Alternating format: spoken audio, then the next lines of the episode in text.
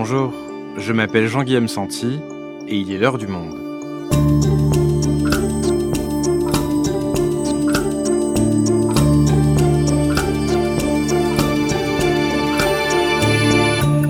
Aujourd'hui, la fusillade d'Uvalde aux États-Unis fera-t-elle bouger les lignes sur le contrôle des armes à feu? Le 24 mai, un jeune homme de 18 ans a tué 19 enfants et deux enseignantes dans une école primaire du Texas.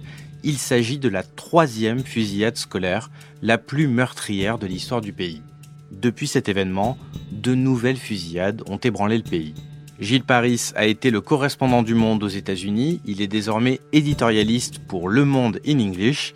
Il nous explique pourquoi la question du contrôle des armes continue de diviser le pays malgré les tragédies qui s'enchaînent et se ressemblent.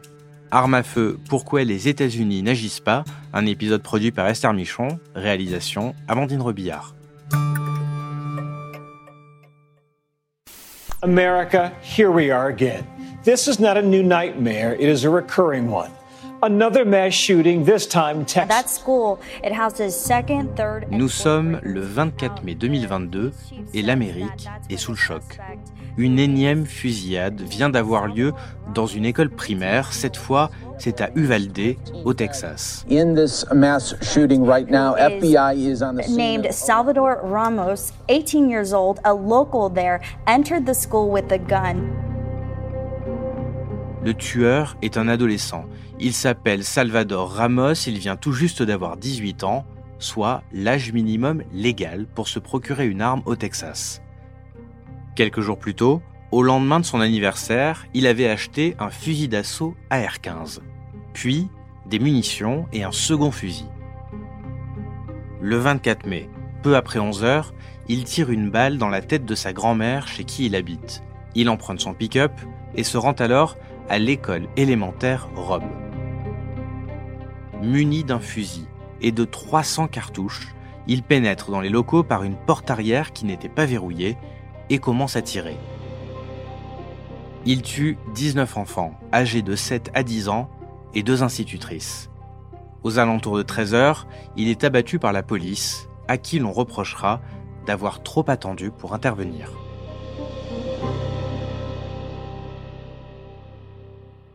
Gilles, des fusillades comme celle d'Uvalde que je viens d'évoquer, il y en a malheureusement beaucoup ces dernières années aux États-Unis.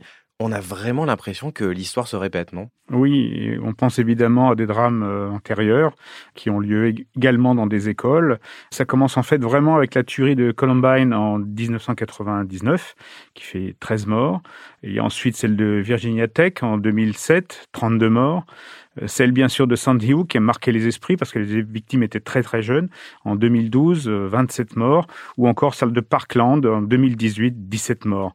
Quels sont les points communs de ces tueries? C'est à chaque fois elles sont perpétrées par des tireurs jeunes au parcours euh, personnel souvent chaotique et qui ont eu accès à un accès très facile aux, aux armes à feu parce que en fait aux États-Unis il est très facile de s'en procurer que ce soit dans le commerce que ce soit sur internet il suffit d'avoir euh, l'âge légal pour pouvoir euh, être muni d'une arme qui est quasiment une arme de guerre à partir de cette tuerie euh, on a un sentiment euh, de plus en plus insupportable pour les Américains d'une répétition, toujours la même scénographie, la même mécanique qui suit euh, ces bains de sang. Alors, quelle est cette euh, scénographie, cette mécanique qui s'enclenche après la tuerie? Eh bien, il y a tout d'abord le discours du président, grave, qui appelle les élus à, prendre leurs responsabilités. Ça devient un des premiers euh, éléments rituels qui suit euh, chaque tragédie. Bill Clinton, 1999. I want to begin by saying that Je veux commencer par dire qu'Hilary et moi sommes profondément choqués et attristés par la tragédie qui a eu lieu aujourd'hui à Littleton. Deux étudiants ont tiré sur leurs camarades de classe avant, apparemment, de retourner leurs armes contre eux-mêmes. George W. Bush, 2007. C'est un jour de deuil pour la communauté de Virginia Tech. Et c'est un jour de tristesse pour notre nation tout entière. Barack Obama, 2012. They had their entire lives ahead of them. Ils avaient la vie devant eux, des anniversaires, des diplômes, des mariages. Ils auraient eu des enfants. kids of their own. Donald Trump, 2018.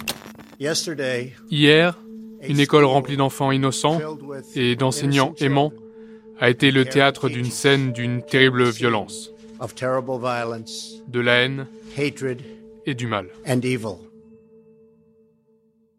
Dans le cas du Valdé, Joe Biden s'est exprimé le soir même, à peine rentré d'une tournée euh, diplomatique en Asie. En tant que nation, nous devons nous demander quand, pour l'amour de Dieu, allons-nous affronter le lobby des armes L'idée qu'un gamin de 18 ans puisse pénétrer dans un magasin d'armement et acheter deux fusils d'assaut est tout simplement inacceptable. Et puis, euh, parce qu'il y a eu deux tueries après, il s'est exprimé à nouveau le 2 juin pour de nouveau appeler les élus à prendre leurs responsabilités. Après Columbine, après Sandy Hook, après Charleston, après Orlando, après Las Vegas, après Parkland, rien n'a été fait. Cette fois, nous devons vraiment faire quelque chose.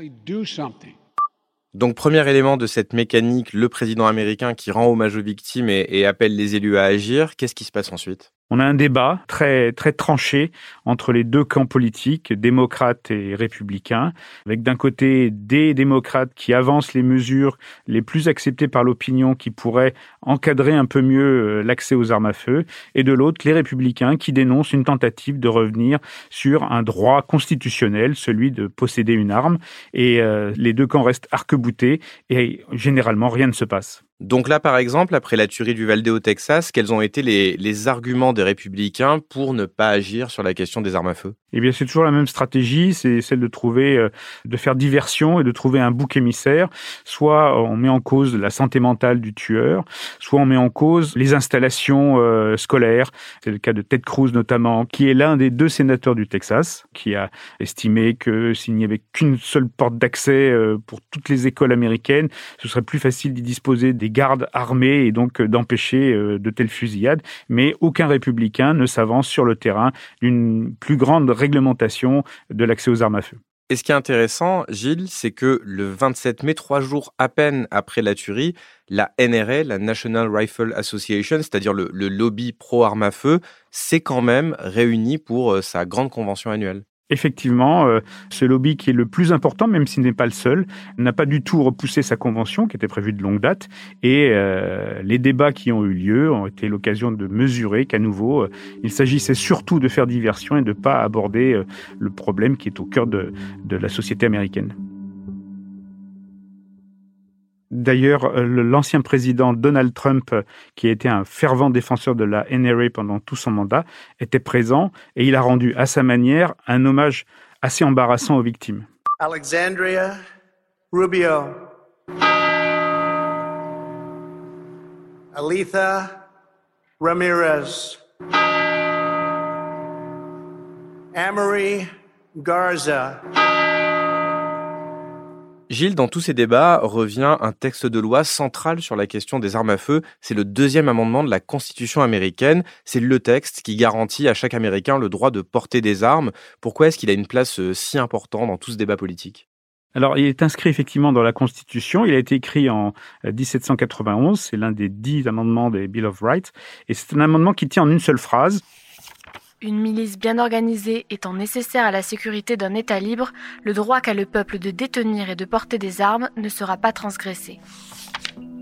La signification et l'interprétation de cette phrase a changé au fil du temps. Au départ, il s'agissait évidemment que le peuple américain, tout juste euh, indépendant, puisse s'organiser en milice pour se défendre d'une attaque qui venait à l'époque que d'une puissance étrangère. On pense évidemment à la couronne britannique.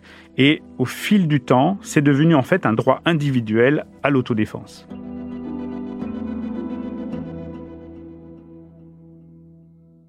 Gilles, récemment, il y a eu de nombreuses fusillades aux États-Unis.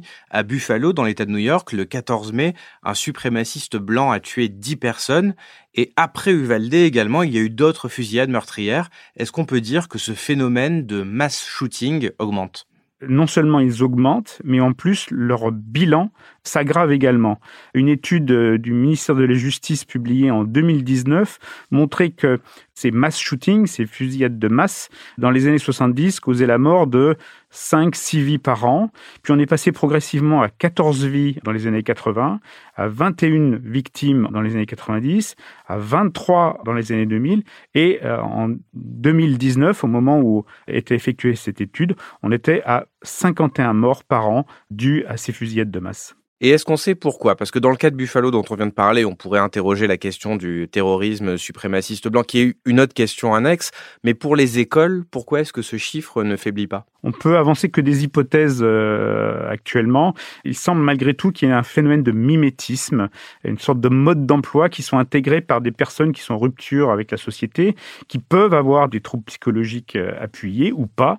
Et en tout cas, ces tueries en milieu scolaire, parce qu'elles sont très présentes dans les euh, deviennent une partie de la culture populaire et c'est entretenu aussi par le fait que depuis ces tueries, les élèves des écoles apprennent des gestes, apprennent à se rassembler, à réagir lorsque leur euh, établissement est la cible d'une telle attaque. Il faut savoir qu'environ 300 000 élèves américains ont été confrontés à une telle expérience. C'est énorme. Et est-ce que le nombre euh, de morts dans ces mass shootings évolue aussi en fonction des États, puisqu'aux États-Unis, chaque État a sa propre euh, législation en matière de contrôle des armes à feu? Alors le fait est qu'effectivement, euh, il est beaucoup plus facile dans certains États, euh, principalement républicains, euh, de se procurer des armes à feu, mais on ne peut pas en tirer une conclusion définitive. Ce qu'on peut dire, en revanche, c'est que les fusillades sont de plus en plus létales, de plus en plus dangereuses, parce qu'il y a eu une militarisation de ces armes à feu, qui sont aujourd'hui, on le voit avec le phénomène du AR-15, quasiment des armes de guerre. C'est plus seulement des armes de poing. Les armes utilisées aujourd'hui sont des armes semi-automatiques souvent dotés de chargeurs de grande capacité. C'est ce qui explique pourquoi euh, les, les bilans sont de plus en plus dramatiques. Et alors, parmi les défenseurs des armes à feu, on a l'impression qu'il y a une quasi-fétichisation de ce type d'armes semi-automatique, qu'on n'est pas en présence euh, d'un petit pistolet dans son tiroir pour se défendre d'un cambrioleur, mais que vraiment on défend aujourd'hui le droit d'acheter euh, des armes semi-automatiques de guerre quasiment. Alors effectivement, il y a plusieurs phénomènes qui s'ajoutent euh, les uns aux autres. Le premier, c'est qu'il y a de plus en plus d'armes aux États-Unis, même si la proportion de personnes qui en détiennent reste sensiblement la même. On a vu récemment une sorte de concours euh, d'élus républicains qui posaient avec leur famille tous euh, armés de fusils d'assaut. Ça, c'est une vraie tendance euh, qui est forte. D'autre part, il y a eu sans doute l'impact des guerres sans fin que les États-Unis ont menées à partir des attentats du 11 septembre, qui ont aussi euh, popularisé, vulgarisé le maniement de ces armes on doit tout de même se souvenir que les États-Unis n'ont pas toujours été un pays surarmé. Si on se penche sur l'histoire américaine, on se souvient qu'en 1934, Roosevelt avait fait voter une loi pour lutter contre le fait que les gangs euh, avaient recours à des armes de plus en plus euh, sophistiquées, même plus sophistiquées que celles de la police. Et à l'époque, cette loi avait été soutenue euh, par une majorité écrasante d'élus et ainsi que par la NRA, qui défendait à l'époque le contrôle des armes à feu.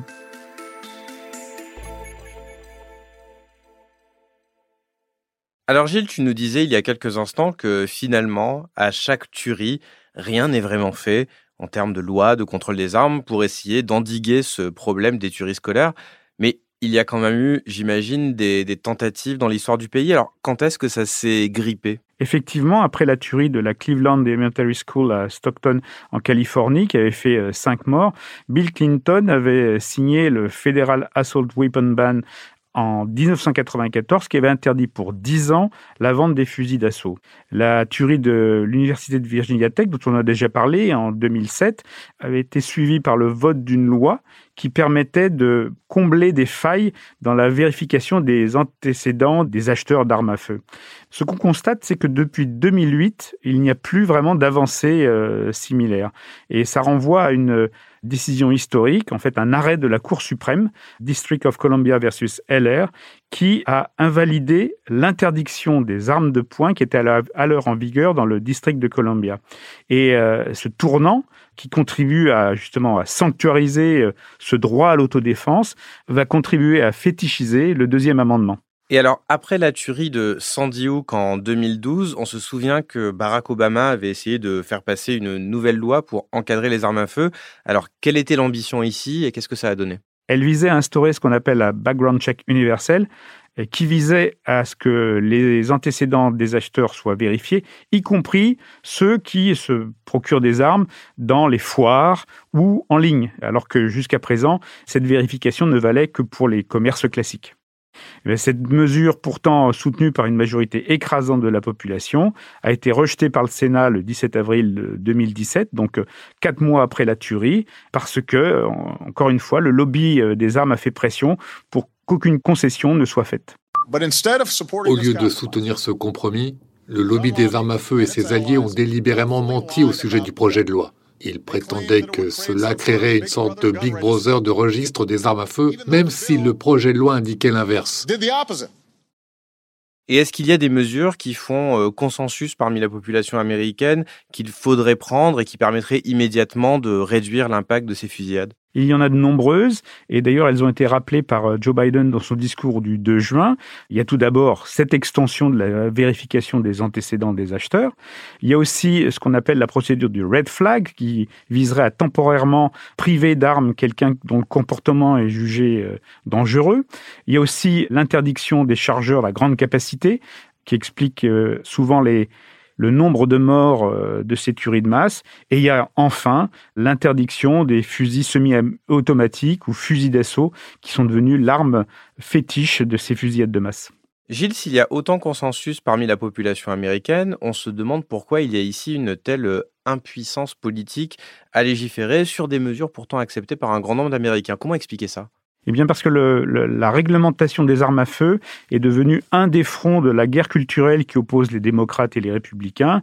Et les républicains, influencés par les lobbies pro-armes, considèrent que la moindre concession, à commencer par euh, cette mesure de background check universel, va de retrait euh, en retrait, de compromis en compromis, menacer directement euh, le deuxième amendement. C'est devenu une question de principe qui interdit toute forme de compromis. Donc toute loi visant à réguler le contrôle des armes à feu serait bloquée par le Congrès. Pourtant, les démocrates, ils ont la majorité et au Sénat et à la Chambre des représentants. Effectivement, à la Chambre des représentants, ils ont déjà adopté une loi qui encadre le marché des armes à feu, mais cette loi euh, bute sur le Sénat, car on se souvient qu'au Sénat, il faut non seulement avoir, la majorité, ce qui est le cas pour les démocrates, mais une majorité qualifiée de 60 sénateurs. Donc il faut à chaque fois qu'il y ait des sénateurs républicains qui décident de, de franchir le Rubicon et de rejoindre les démocrates, et jusqu'à présent, ça ne se produit pas. Donc ça, c'est pour le Congrès. Mais Gilles, on a vu dans un épisode récent d'ailleurs avec toi sur la question de l'avortement que les lois en ce moment, elles sont aussi faites du côté de la Cour suprême. Est-ce qu'il y a euh, un arrêt en attente sur cette question? Effectivement, il y a un arrêt qui est très attendu, qui concerne l'État de New York et qui pourrait revenir sur des dispositions qui empêchent le port d'armes. Cet arrêt est très attendu car il ne s'agirait pas d'immobilisme, au contraire d'un recul. Et c'est paradoxal parce qu'on a vu euh, sur la question de l'avortement combien la Cour suprême défend le droit des États à avoir le propre loi, mais elle semble prête à leur forcer la main lorsqu'il s'agit des armes à feu. Gilles, pour conclure cet épisode, on a entendu Joe Biden, le président des États-Unis, dire que ce genre de tuerie de masse n'arrive quasiment nulle part ailleurs dans le monde.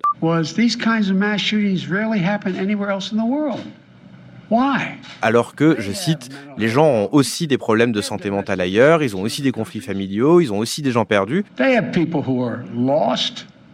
But these kinds of mass shootings never happen with the kind of frequency they happen in America. Why? C'est vraiment une spécificité américaine? Est-ce qu'il y a une forme de fatalité à voir ce genre de tragédie se reproduire éternellement? Il y a une évidence qui est frappante, c'est l'augmentation du nombre d'armes à feu en circulation, leur létalité euh, dont on a parlé, et le nombre de tueries de masse. C'est une évidence, mais une partie des États-Unis, manifestement, est incapable de la voir, alors qu'elle produit des effets dévastateurs et qui ne se limitent pas aux frontières américaines. On sait qu'il y a des trafics d'armes au Canada, au Mexique surtout, et qui sont alimentés par cette énorme production, cet énorme marché des armes aux États-Unis. Et euh, ce qui est vraiment euh, une spécificité, c'est que ces tueries de masse se répètent sans que rien ne se passe. Et d'ailleurs, le Premier ministre canadien Justin Trudeau a annoncé euh, la volonté de réduire euh, l'accès aux armes de poing. Il considère que moins d'armes à feu, c'est plus de sécurité. Encore une fois, c'est une évidence, mais sauf aux États-Unis. Merci Gilles. Merci Jean-Guillaume.